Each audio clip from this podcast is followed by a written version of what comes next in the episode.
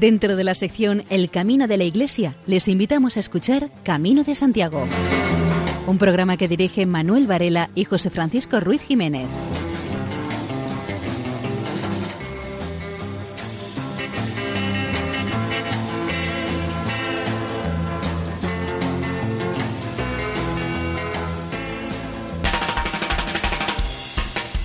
Queridos oyentes, les damos la bienvenida a nuevo programa, El Camino de Santiago, en la sintonía amiga de Radio María. Un programa muy especial, como todos aquellos que eh, se emiten en vísperas de nuestro santo patrón, el apóstol Santiago.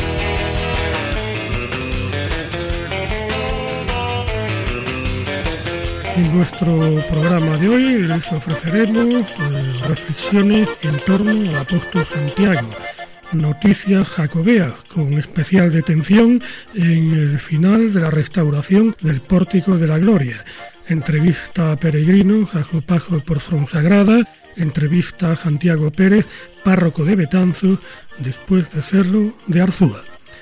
Y sin mayor dilación, entramos en materia.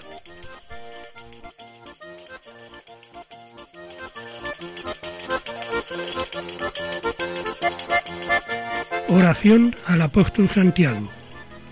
Tú que fuiste hombre de carácter y ambicioso, ayúdanos a ser fuertes en la fe y ambicionar los bienes del cielo. Tú, el primero en derramar la sangre por Cristo, ayúdanos con más radicalidad a volcarnos por el Evangelio.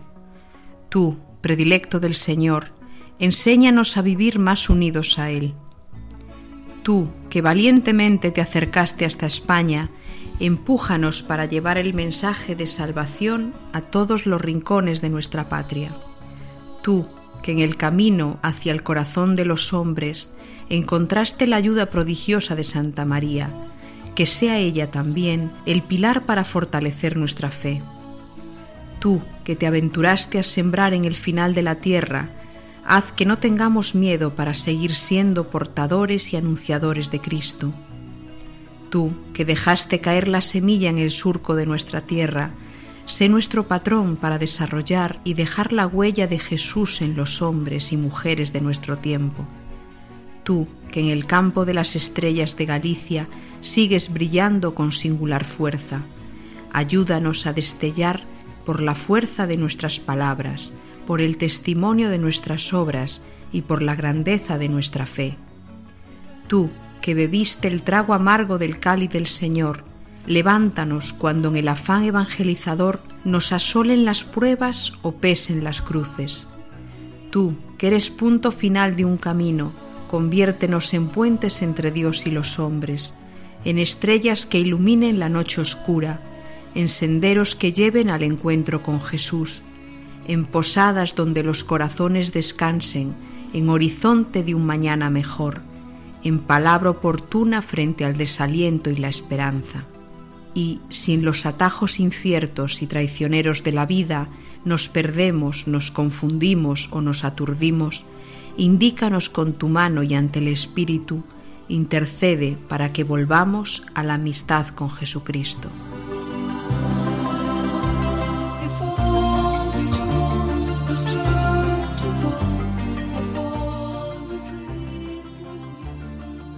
Un patrón es un santo que intercede por nosotros, que consideramos próximo por algún motivo y que por sus características especiales tomamos como ejemplo viviente de vida evangélica. Santiago nos resulta próximo no solo por causa del legado de la tradición, sino también por ser el patrón de las tierras hispanas. Los patronos velan por nuestra vida, por eso los consideramos ejemplares para nuestra vida cristiana y confiando en su intercesión celestial, recurrimos a ellos implorando apoyo. Los textos de la liturgia nos recuerdan que con la guía y el patrocinio de Santiago se conserva la fe en España y en las villas hermanas y se dilata por toda la tierra. Por eso se pide que por su patrocinio España se mantenga fiel a Cristo. Al apóstol Santiago se le pide que el don de la fe y el testimonio que de ella daremos en todo lugar estén siempre vivos entre nosotros. Lo pedimos así para nosotros y para los que viven en esta tierra puesta bajo su patrocinio. En un principio se celebraba la fiesta de Santiago y su hermano Juan el 27 o 28 de diciembre. La fiesta especial del 25 de julio aparece por primera vez en el siglo VI.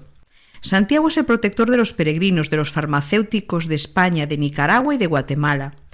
Patrono de España en el siglo VIII, antes incluso de que se redescubriese la tumba de Santiago. Un himno ya lo presenta como el jefe brillante de España, nuestro guardia y dueño. En la actualidad, el 25 de julio no es festivo en todo el territorio nacional. Sí es festivo en cinco regiones autónomas, Canarias, Castilla y León, Galicia, Navarra y el País Vasco. Es patrono de los negociantes. Algunos ejemplos son los peregrinos de París, que forman parte de la élite comercial de la ciudad. También es patrono de los oficios de agua, barqueros y pescadores. En la Edad Media, ningún peregrino parece saber nadar y se ven obligados a cruzar las aguas.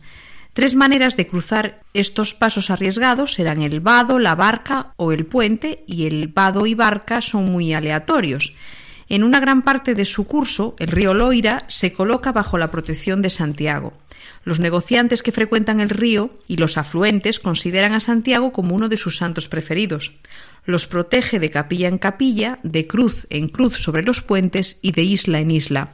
Por eso está la cruz de Santiago en medio del Noira, en Nevers, la capilla en medio del puente de manera de Blois, la isla Santiago en Tours, en el puente actual. En cuanto a los pescadores, también se confía el buen grado a Santiago. Los cabos Santiago dan prueba, así como las capillas costeras, como la de Antibes.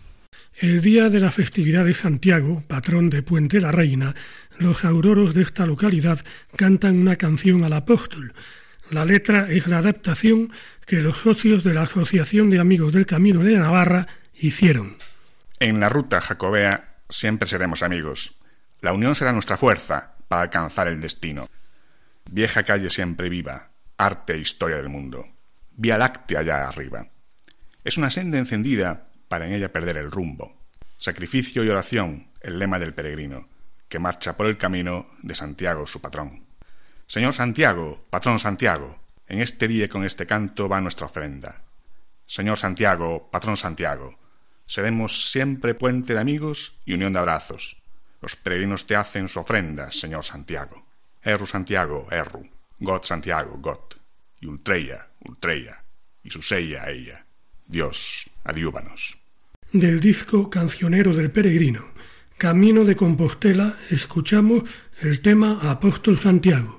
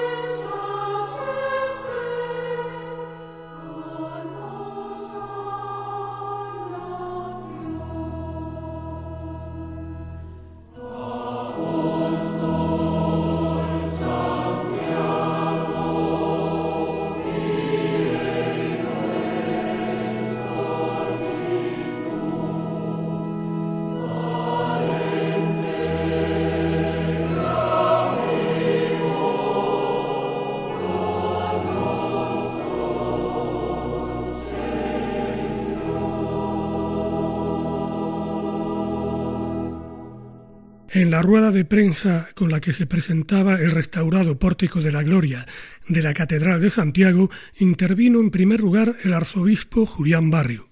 Ante el magnífico tímpano que corona, orlado de ancianos músicos y sostenido por imponentes pilares que son profetas y apóstoles de este pórtico de la gloria, intuimos que este refleja la majestad del Señor del tiempo de la historia y de la eternidad.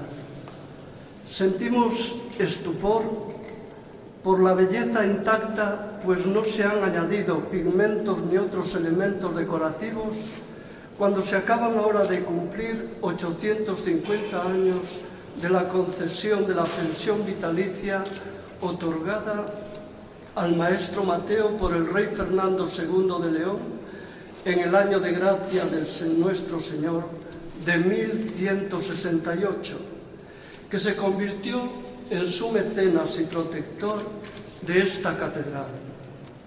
Y han transcurrido ya 830 años desde la colocación de los dinteles que lo sostienen en los primeros albores del reinado Alfonso IX, sucesor de aquel e igualmente comprometido en el mecenazgo de la obra mateana que promovería la solemne consagración de toda la Basílica del Señor Santiago en el año 1211.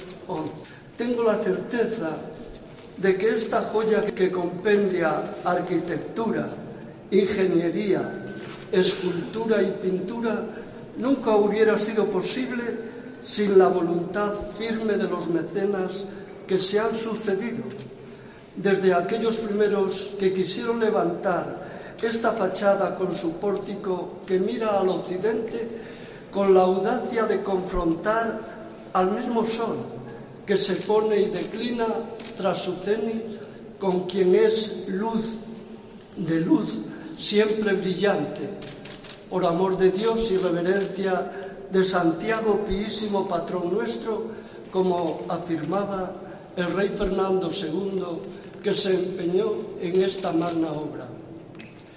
Hoy intuimos qué admirable hubo de ser el resplendor que atraía con su reflejo por la profusión del azul intenso y brillante del lápiz lazuli y el refulgente oro más puro de los que hoy apenas percibimos restos como veladuras y reflejos matizados por el tiempo y por las policromías superpuestas. Han sido mecenazgos que se sucedieron a lo largo de la historia hasta el mismo comienzo del siglo XXI. Por parte de la Fundación Barrié fue José María Arias quien pronunció unas palabras en el acto de presentación del Pórtico de la Gloria. Aquí se ha mezclado la ciencia y las humanidades han estado especialistas en física, en química, en arqueología, en arte, en historia, en arquitectura. Han trabajado extraordinariamente duros. Las personas que han intervenido, eh, ya las ha citado don Julián, queda eh, historiadores como Francisco Pardo Villar, que es director de Cultura y Proyectos eh, Artísticos del Colegio Complutense de Harvard, es ex becario de la Fundación Barrié y numerosísimas eh, personas. Cada fase del proyecto fue rigurosamente estudiada. Todas y cada una de las acciones fueron previamente estudiadas y analizadas. Todas fueron absolutamente documentadas.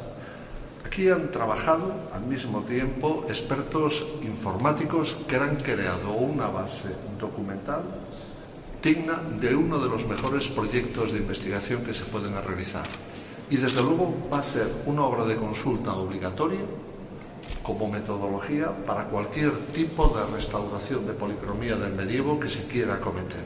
Aquí ha habido un antes y un después en lo que significa la investigación científica en procesos de restauración de monumentos de esta magnitud y esta naturaleza. La coordinadora del equipo de restauradores del Pórtico de la Gloria, Ana Laborde, habla de la importancia y de los colores de las estatuas. Es una obra tan innovadora, de una calidad que nos emocionaba al equipo cada día y cada día descubríamos nuevas cosas. Pues la calidad de la talla, los detalles, la minuciosidad de los pliegues, de los tocados, de los peinados. Hay una persona estudiando precisamente todos esos tocados, esos peinados. Me dice que, bueno, que tenía que haber un estilista entre los tallistas, ¿no? indicando, pues eh, no son, en esta época eran modelos preestablecidos, aquí se va mucho más allá, hay una variedad no hay dos figuras con cabellos iguales, la postura de las piernas, eh, los pliegues de, la túnica, todo eso ha sido muy, muy impresionante. Las tres policromías no están todas a la vista, bueno, se conservan los azules de la lazuli, por ejemplo, en la figura que está en la esquina del, del tímpano, un ángel, bueno, algunos incluso dicen que podría ser el, maestro Mateo. Los azules de la piel azul y de la primera policromía están, están a la vista. Luego hay algunos motivos decorativos de la segunda que también se han respetado, como son esas decoraciones de aplicaciones metálicas doradas y lacadas que podemos ver en la figura de Moisés, sobre la túnica azul. En este caso ya la túnica es la, segunda policromía, es una azulita y es una, una, aplicación del siglo XVI, que sería de influencia flamenca. Y demás colores, esos dorados, esos colores rojos, incluso la decoración de las, de las carnes, de las caras, eso serían ya de la última policromía, de la tercera del 17, que hay dos fases polícromas, hay dos encarnaciones, una de anterior del 17 y otra más tardía, que es la única que está documentada. Y luego encontramos muchos repintes posteriores, pero son también repintes históricos y hemos decidido mantenerlos todos. Únicamente se han retirado los depósitos que había en suciedad, de sales, de depósitos biológicos, todo lo que pudiera eh, afectar a la conservación. El párroco de Afonsagrada, padre Miguel Ángel Álvarez, entrevista a Manel y Paquita, dos peregrinos de Andorra. Ella es invidente. Por la mañana ya los vi de lejos, pero no tuve ocasión de poder hablar con ustedes. Ahora verlos entrar en misa, pues dije aquí tengo ya una historia para contar de dos peregrinos, de dos o tres peregrinos que llegaron hoy a Fonsagrada, Manel y Paquita. Son de Andorra, comenzaron en Irún, por lo tanto ya llevan unos cuantos kilómetros. Y digo que son dos o tres, porque Paquita trae un perrito que la acompaña porque son sus ojos. ¿Cómo es eh, el camino de Santiago? Tantos kilómetros con esta limitación también. Ya la limitación propia del camino y la dificultad está otra añadida. Bueno, en realidad yo estoy muy acostumbrada a caminar por montaña y por caminos más o menos como los que hay aquí, incluso un poquito mejores se lleva bien porque uno viene con ilusión de llegar a Santiago y entonces pues mira, poquito a poco vamos trabajando, poquito a poco con ella. A veces se cansa mucho y tenemos que parar un poco. A veces también la tengo que dejar que vaya ella suelta a su aire, porque ir todo el día en guía es imposible, porque llegaría reventada, pobrecita. Y bueno, como ya tengo mi compañero Manel, pues voy con él y a ella la dejamos que vaya corriendo un poco. Y antes hablábamos mm, pues, de la dificultad en, algunos albergues, en algunos lugares que no admiten los perros guías. Cuéntanos cómo ha sido el camino hasta ahora en este sentido. Bueno, ha sido un camino mm, mayoritariamente bien, porque la gente, el, 90% por decir una manera, la gente se ha portado estupendamente bien. Pero siempre hay la oveja negra que dicen que no, que confunden un perro lazarillo con una mascota. Y no entran en razón para saber que no, que no es una mascota, que es un perro lazarillo. A veces pues nos han echado de muy malas maneras de algún restaurante incluso de hoteles no, porque ya cuando han hecho así pues nos hemos ido y no pasa nada. O sea que duele, porque a ver, que tú vas con tu señora o con tu hijo o con un amigo que no ve, que tiene una deficiencia y te prohíben la entrada, ¿Cómo te sientes? Está bien para constatar, porque claro, aquí estamos acostumbrados a ver peregrinos que nos cuenten algunas dificultades del camino, pero claro, yo no había pensado en este tipo de personas. También, ya os lo decía antes, para la hoja de la bendición, pues hoy para el lunes me pongo con, a buscar donde, donde me lo pongan en, lenguaje que, que, sirva para todo el mundo, porque sí, también tenemos que todos caminar también en este sentido de hacer la vida agradable pues a, a los demás, que eso es de lo que se trata también en buena medida.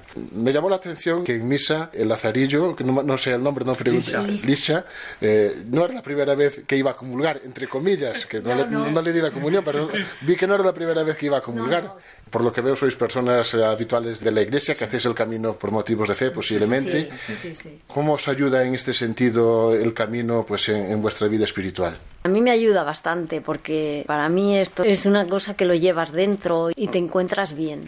Es que no tengo palabras para explicarlo, la verdad es esta. Otra dimensión del camino pues es eh, quizás el compañerismo, eh, seguramente que ya hicisteis por ahí algunos amigos, algunos compañeros. Sí, algunos hemos hecho, que me, alguno me whatsapp, hoy me ha mandado un mensaje uno de Madrid o de Málaga, no, José Luis, de ¿qué? ¿Dónde estás? Tal, en Fonsagrada, y me contesta, a comer pulpo sin faltar. Digo, digo, siempre, si quieres venir, vente. O sea que no, hay buenos amigos, hemos hecho muchos amigos italianos, franceses, que nos vemos cada día, sobre todo los que venimos de Irún, pues claro, cada día, pues no, cada no nos vemos, pero día sí, día no, nos vamos encontrando, tomamos la cerveza, en fin. Bien, hay un buen rollo en ese aspecto. Pues me alegro mucho de acogeros aquí también en Fonsagrada y que hubierais participado en la Santa Misa con nosotros. Y lo que decía, pues eh, la oración de bendición. Espero que lleguéis bien a Santiago, felizmente, que el Señor os siga acompañando en este camino y, todos los días de vuestra vida. Muchas gracias. Muchas gracias a usted. Gracias a usted. Muchas gracias.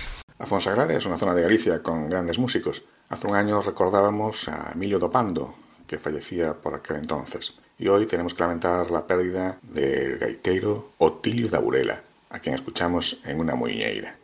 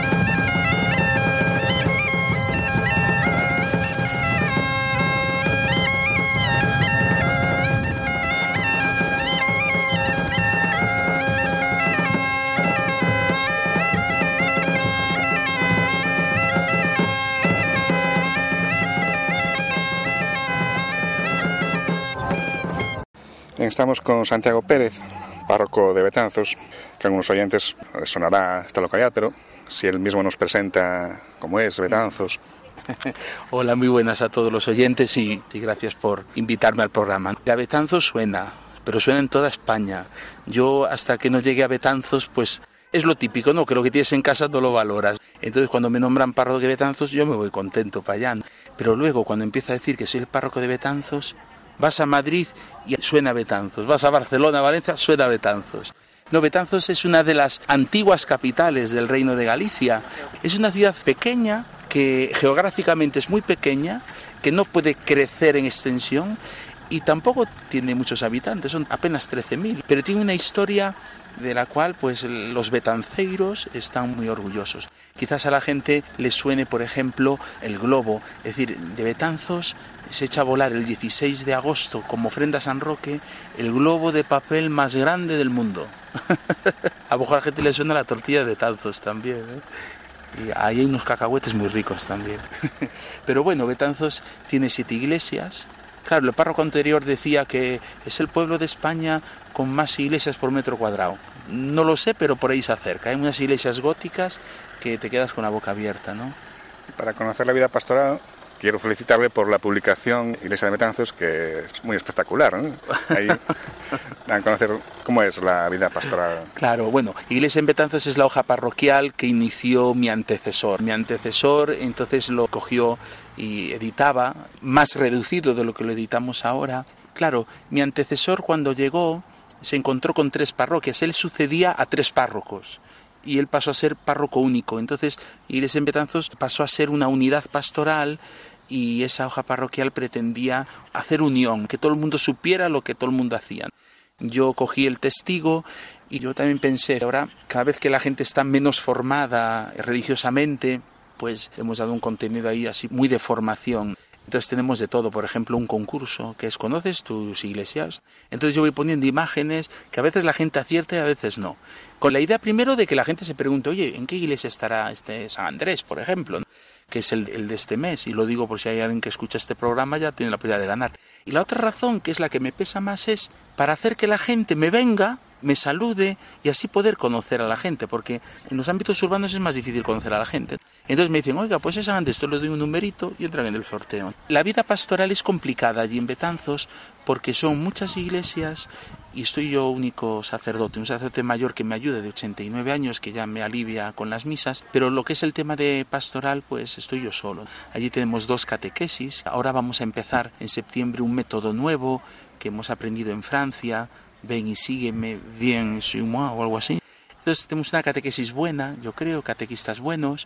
Tenemos una pastoral familiar que también vamos a renovar ahora todo el tema de catequesis prematrimoniales, celebraciones litúrgicas, todo lo que es la liturgia, pues intentamos cuidar lo que podemos, pero lo que allí tiene más peso es la Semana Santa. Hay una cofradía que mueve toda la Semana Santa en Betanzos. Una única cofradía es capaz de hacer seis procesiones y la misma gente creo que son 20 pasos o veintitantos pasos. Y lo bonito es que tanto la cofradía como las parroquias estamos coordinados. Bueno, yo también soy de la cofradía. Entonces es un testimonio muy bonito. Ahora ha sido declarada de interés turístico de Galicia, pero bueno, al margen de esa declaración, son unos días en los que la gente de verdad se enciende el corazón en el amor al Señor. Tenemos unas celebraciones litúrgicas muy preparadas, unas procesiones muy recogidas y en torno a ello un ciclo de música religiosa que ya está cogiendo importancia, ya al menos en Galicia. ¿no? Tenemos más, yo visito enfermos y tal, Betanzos está en uno de los caminos a Santiago. Exacto, el camino inglés. El camino inglés, al menos la rama que viene desde Ferrol, ¿no? Porque hay otra rama que viene desde La Coruña, pero, como dice un profesor mío, decía sujeta a la bestia, al menos lo dicen en Betanzos. Bueno, hay uno de, los caminos que de Villalba iba a Betanzos, porque debía haber una vía romana por ahí, debía ser un camino natural. Entonces allí reivindican mucho eso, el que el camino del norte pasaría por Betanzos. Bueno, Betanzos tiene ahora un tramo del camino inglés. Pasan peregrinos ingleses, pero pasan también portugueses, pasan italianos, pasan polacos, y uno se pregunta por qué. Pues porque ya el francés y el portugués están saturadísimos.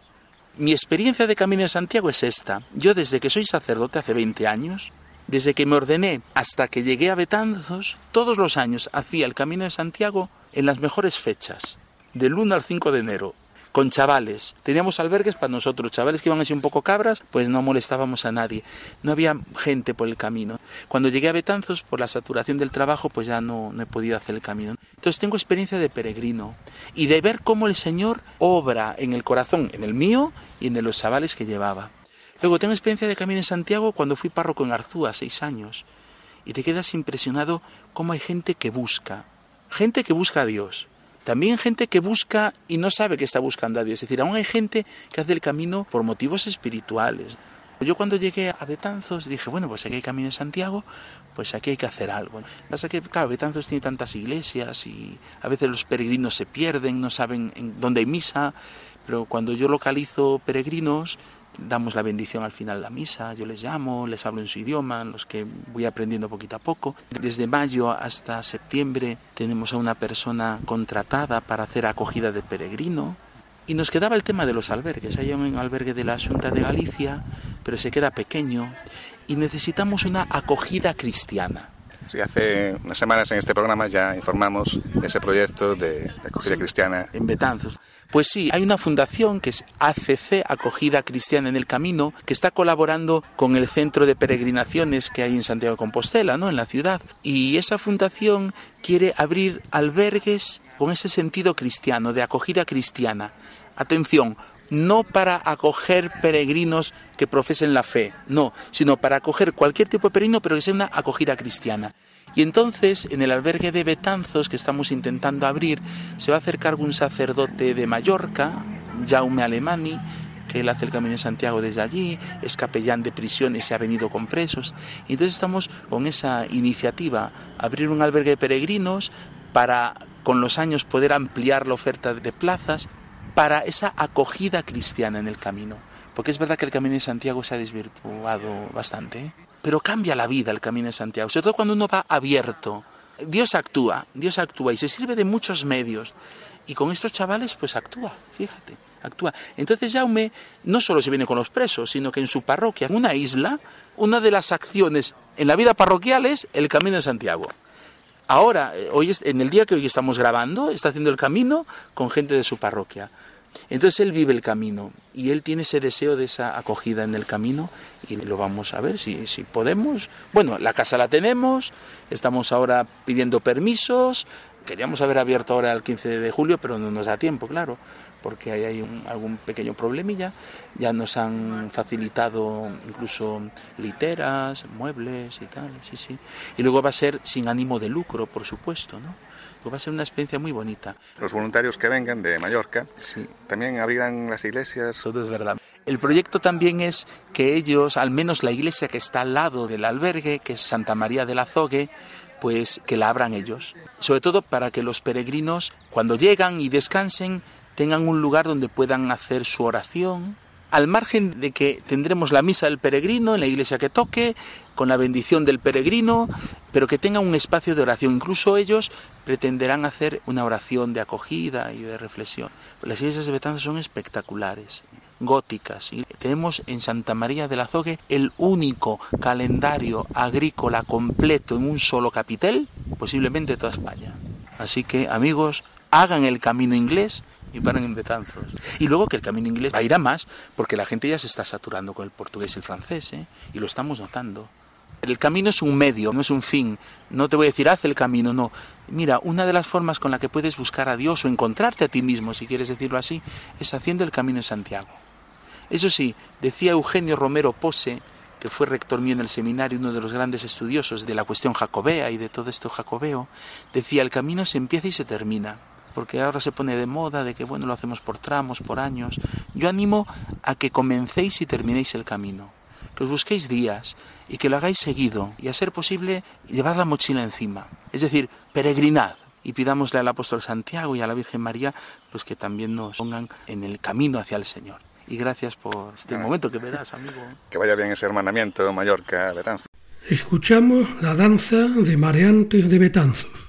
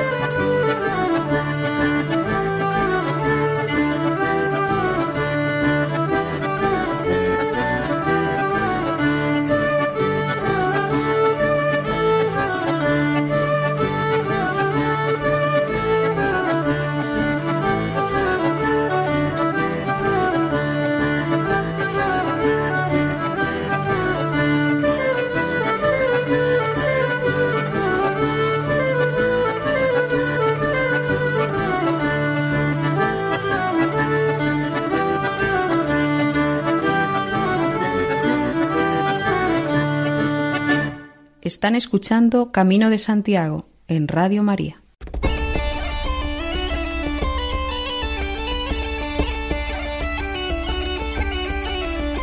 Pensamientos de peregrino.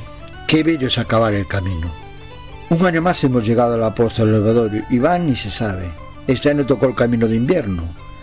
Empezamos en el mes de enero cuando el camino entra en la provincia de Lugo. Así domingo tras domingo y cada 15 días, salvo algunas que otras actividades de la asociación, no dejamos de andar cada 15 días. Esta es la tercera vez que hago este camino de invierno, antes de que fuese reconocido como ruta oficial del camino, y es uno de los caminos más bonitos que recorre la provincia de Lugo. Desde que comenzó, en los resúmenes de las etapas hemos visto que este está bastante bien señalizado. Le faltan muchos servicios.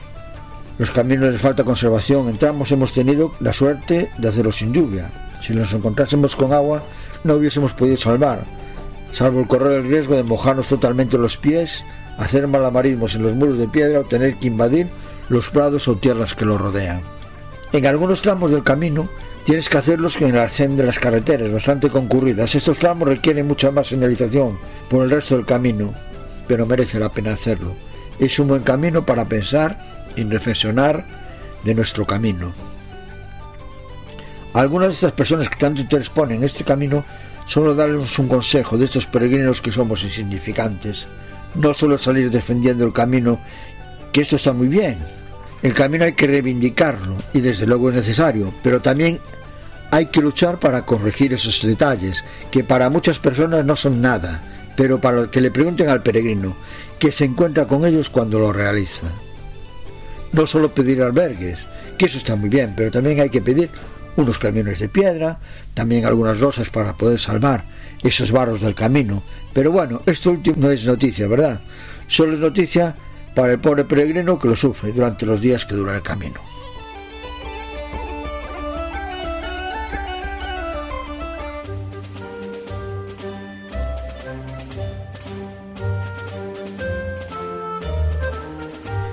La Diputación de León y Correo llenan de lectura los momentos de asueto de los peregrinos a su paso por la provincia leonesa. La iniciativa se llama Bibliobús Peregrino y pone a disposición de los caminantes un servicio de préstamo de libros que podrán llevar consigo durante la ruta, para llenar de literatura y conocimientos todos sus momentos de descanso. Hay dos bibliobuses, uno con sede en León y otro en Ponferrada, que recorren el Camino de Santiago y sus variantes, para dotar de servicio de biblioteca pública a los peregrinos que realizan la ruta jacobea. El objetivo es darle un aliciente a los peregrinos para dar a conocer la provincia e incrementar los servicios que se les presta. Los dos bibliobuses visitan 15 albergues que se dividen en ocho zonas de la ruta, que se han establecido en función de los kilómetros que se realiza en la jornada media de un peregrino, que oscila entre los 20 y los 30 kilómetros aproximadamente. Se asigna un mayor número de albergues a las más largas, por lo que habrá zonas con dos y zonas con tres albergues, que hacen un total de 15. De esta forma, los peregrinos que lleven prestado un libro en los albergues podrán devolverlos en cualquiera de las oficinas de correos del camino hasta Santiago de Compostela, un total de 17.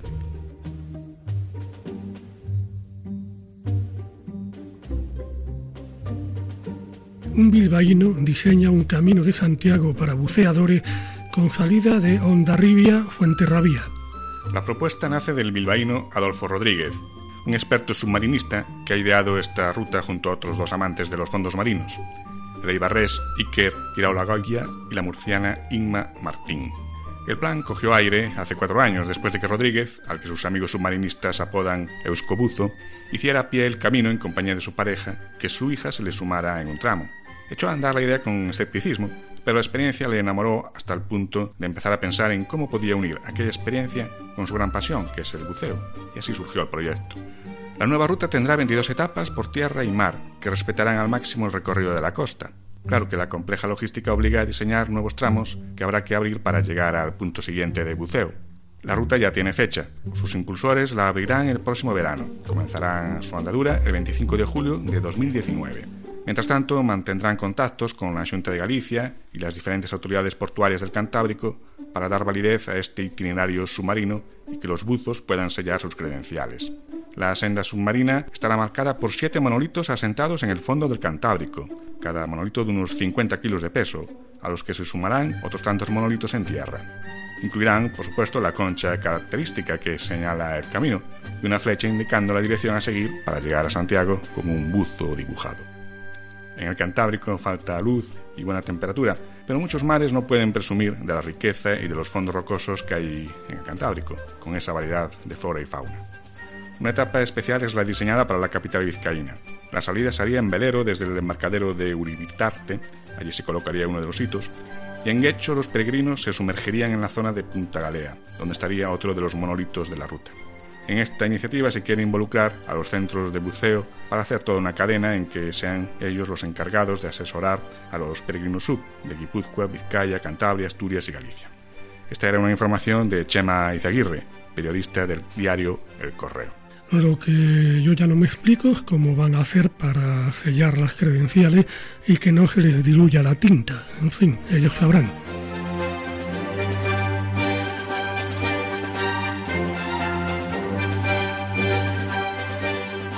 La nueva ley de protección animal supone un gran avance para garantizar el bienestar de las mascotas, pero ha complicado las cosas a ayuntamientos que se preparan para recibir animales que aparecen en el Camino de Santiago y de los que ahora son responsables los alcaldes. Ayuntamientos gallegos se quejan de que la Junta de Galicia no ha puesto medios para ayudar a los municipios que son destino de peregrinos. Están de acuerdo con la nueva legislación, pero en contra de que la Administración autonómica cargue con una nueva responsabilidad a la local, muy limitada en cuanto a medios. Desde que entró en vigor hay ayuntamientos que han gastado 4.000 euros en estas cuestiones, teniendo en cuenta un coste de 5 euros por animal y día. Entre los perros los hay distintos tipos. Aventureros son los más, Llegan acompañando a los peregrinos, pero no les pertenecen. En algún punto de la ruta, por una caricia o un juego, siguiendo al caminante. Los humanos casi nunca saben dónde se han sumado los canes a la peregrinación, y es posible que lleven 20 o 30 kilómetros juntos. Conocer el punto de encuentro ayudaría a localizar a los dueños, si es que los tienen. En ocasiones llevan chips. En los ayuntamientos tienen lectores de chips, pero a veces ni así es posible encontrar al propietario, porque la información es antigua y la ley de protección de datos impide realizar averiguaciones. Otros perros son los que realizan el camino de Santiago con sus amos. El problema llega cuando es hora de regresar. La ruta inversa suele realizarse en avión o tren a cada uno de los destinos. Los canes pequeños no suelen tener problemas, pero no son los que suelen peregrinar. Muchas veces la vuelta tiene que hacerse andando hasta la estación del tren. Luego esperar un largo viaje en una bodega. Se da incluso algún caso de abandono en fin, la nueva ley entró en vigor a principios de este año y ha supuesto un gran cambio para los ayuntamientos. Pablo Muñoz Gavilón, de La Voz de Galicia.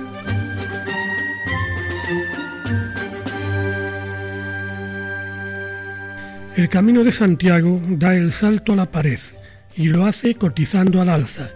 Grandes murales con el sello jacobeo por bandera adornan tres paredes de Sahagún. El encuentro mural Mumajos 2018 pretendía conseguir el lavado de cara de tres céntricas paredes y embellecer Sagún a golpe de arte urbano. Dos premisas que se unen a la intención de promocionar los valores autóctonos ligados a la ruta jacobea, como la flora, la fauna, el paisaje o elementos del Camino de Santiago a su paso por Sagún. El encuentro de arte mural lo impulsa el Ayuntamiento de Sagún con la colaboración de la asociación Sagún Futuro y varias firmas. El encuentro Mumajos ha estado precedido por un concurso para elegir las tres obras que subirán a las alturas. La calidad ha sido determinante y la belleza a la par para cumplir los requisitos. Han llevado al jurado a decantarse por tres bocetos que cumplen con esa esencia jacobea que desde siempre han compartido los vecinos de Sagún. El artista Alfredo Álvarez se alzó con el primer premio. Su propuesta resume en un círculo toda la esencia del Camino de Santiago, dejando al espectador que llene de color y de experiencias la puerta abierta que supone la ruta. Sagún va cogiendo impulso para convertirse en un museo mural al aire libre, una propuesta que proyecta futuro y está ligado a la ruta, al arte y a la cultura más actual y dinámica. Manuel García y Daniel Casado han conseguido el segundo premio con una propuesta realista donde un peregrino, que bien puede identificarse como el propio Santiago, a lomos de un caballo blanco toma todo el protagonismo.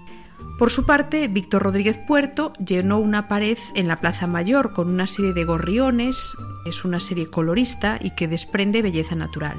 Este encuentro de arte mural, que espera tener continuidad, sigue la estela de los festivales que ya se celebran en otras localidades como La Bañeza, donde el arte urbano se ha ido consolidando con nuevas propuestas de calidad cada verano. El encuentro de Sagún está dotado con 2.000 euros en premios y sobre todo con una intención de exponer valores y tradición.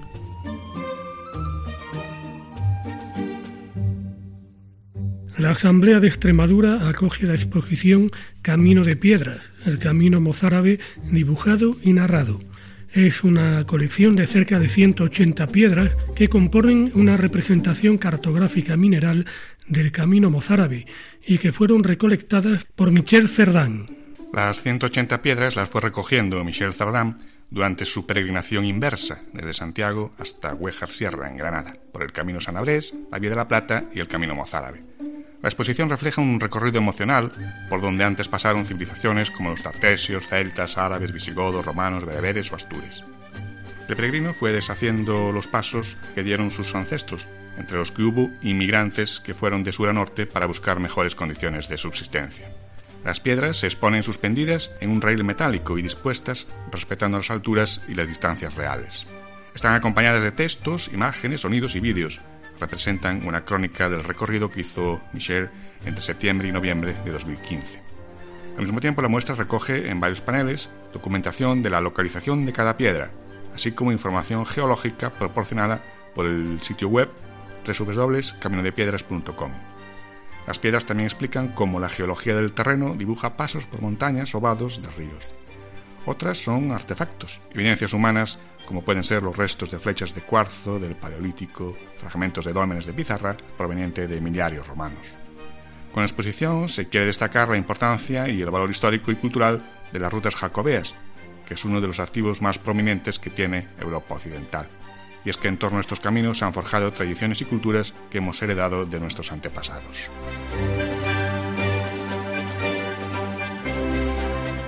Están ustedes en la sintonía de Radio María la Fundación Pública Urgencias Sanitarias de Galicia 061 y la Orden de Malta colaboran un año más en la asistencia sanitaria a los peregrinos en el puesto que la Orden tiene situado en el claustro de la Catedral.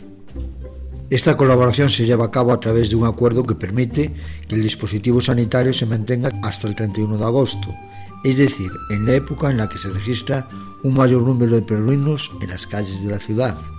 Esta colaboración entre ambas instituciones ya se llevó a cabo en años anteriores, especialmente con ocasión de la celebración de los Jacobeos. En las urgencias sanitarias de Galicia 061 dispone varios puestos de asistencia sanitaria a lo largo del camino, en la catedral y también en su entorno. El 061 como servicio encargado de prestar atención a las urgencias y emergencias que se producen fuera del ámbito de los centros sanitarios. Según se recoge en el acuerdo, se encargará de facilitar el material humano y material necesario para llevar a cabo la atención en el puesto. Durante el verano de 2017, el puesto de la catedral atendió a un total de 94 personas, de los que 66 eran mujeres y los 38 restantes hombres. Por lo que se refiere a nacionalidades, el 70% eran españoles y el resto extranjeros. Respecto a las edades, destaca que el 21% tenía entre 60 y 69 años.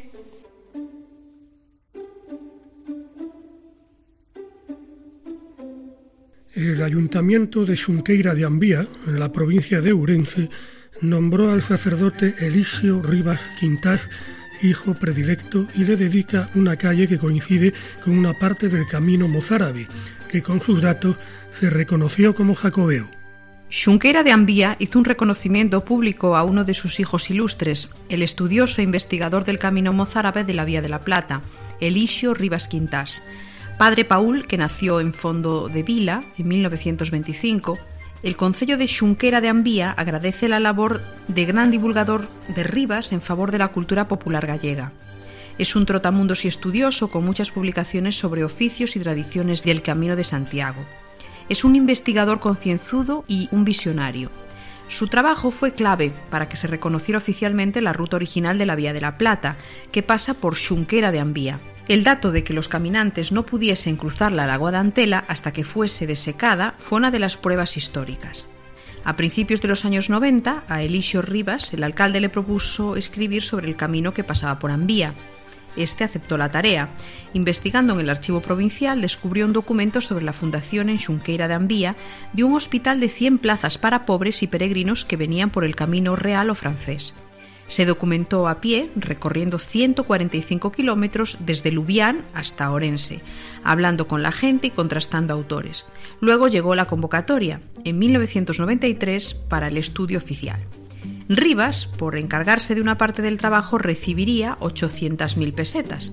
Dos años después, las autoridades eligieron la ruta por Berín. Tenía el trabajo preparado, pero no lo mandó. Perdió 800.000 pesetas, pero siguió con la suya.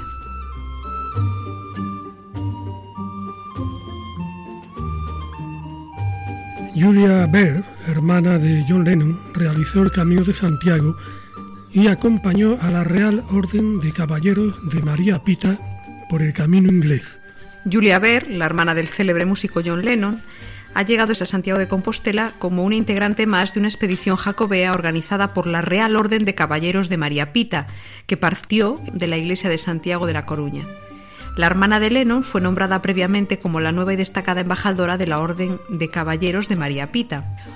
Como parte de las actividades culturales que realizan todos los años, la asociación ha organizado el recorrido del Camino Inglés. El objetivo final es apoyar la petición de que esta ruta jacobea sea incluida en la lista del Patrimonio Mundial de la UNESCO. La petición se basa en la relevancia histórica de esta ruta, por ser una de las vías que tradicionalmente ha conducido a los peregrinos hasta Santiago de Compostela. Julia tenía previsto inicialmente recorrer el camino francés, pero los integrantes de la Real Orden le convencieron para que hiciese con ellos el camino inglés con el fin de lograr una mayor promoción del mismo. La hermana de Lennon acompañó a la Real Orden durante todo el recorrido, en su nombre y en el de su hermano, que durante su juventud había mantenido contacto con Salvador Dalí, porque el pintor tenía entre sus planes recorrer el camino junto al Beatle. Ver fue la encargada de hacer la ofrenda al apóstol en nombre de la Real Orden de Caballeros de María Pita. Esta es una información de ABC.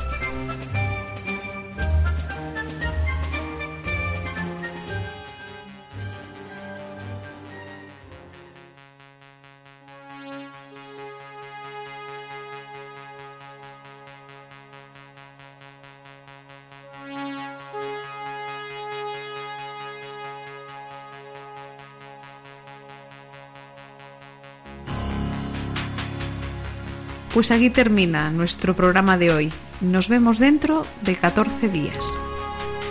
Bien, que las ondas de la radio sean como ovejas, como el camino de Santiago. Feliz noche. Tenía pensado peregrinar al templo y santiaguino más grande de toda España, que como ustedes saben está en el Paseo de la Castellana de Madrid pero como corremos el peligro de que nos fiche alguien o nos ceje otro, vamos a cambiar de ruta y nos disponemos a hacer el camino entre las localidades de Calgary y Bombay.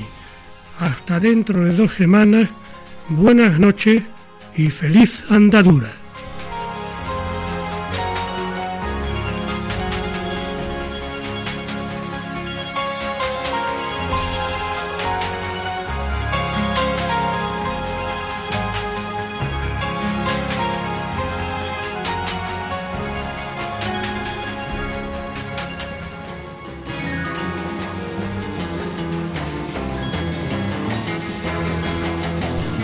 Escuchado en Radio María Camino de Santiago, dirigido por Manuel Varela y José Francisco Ruiz Jiménez.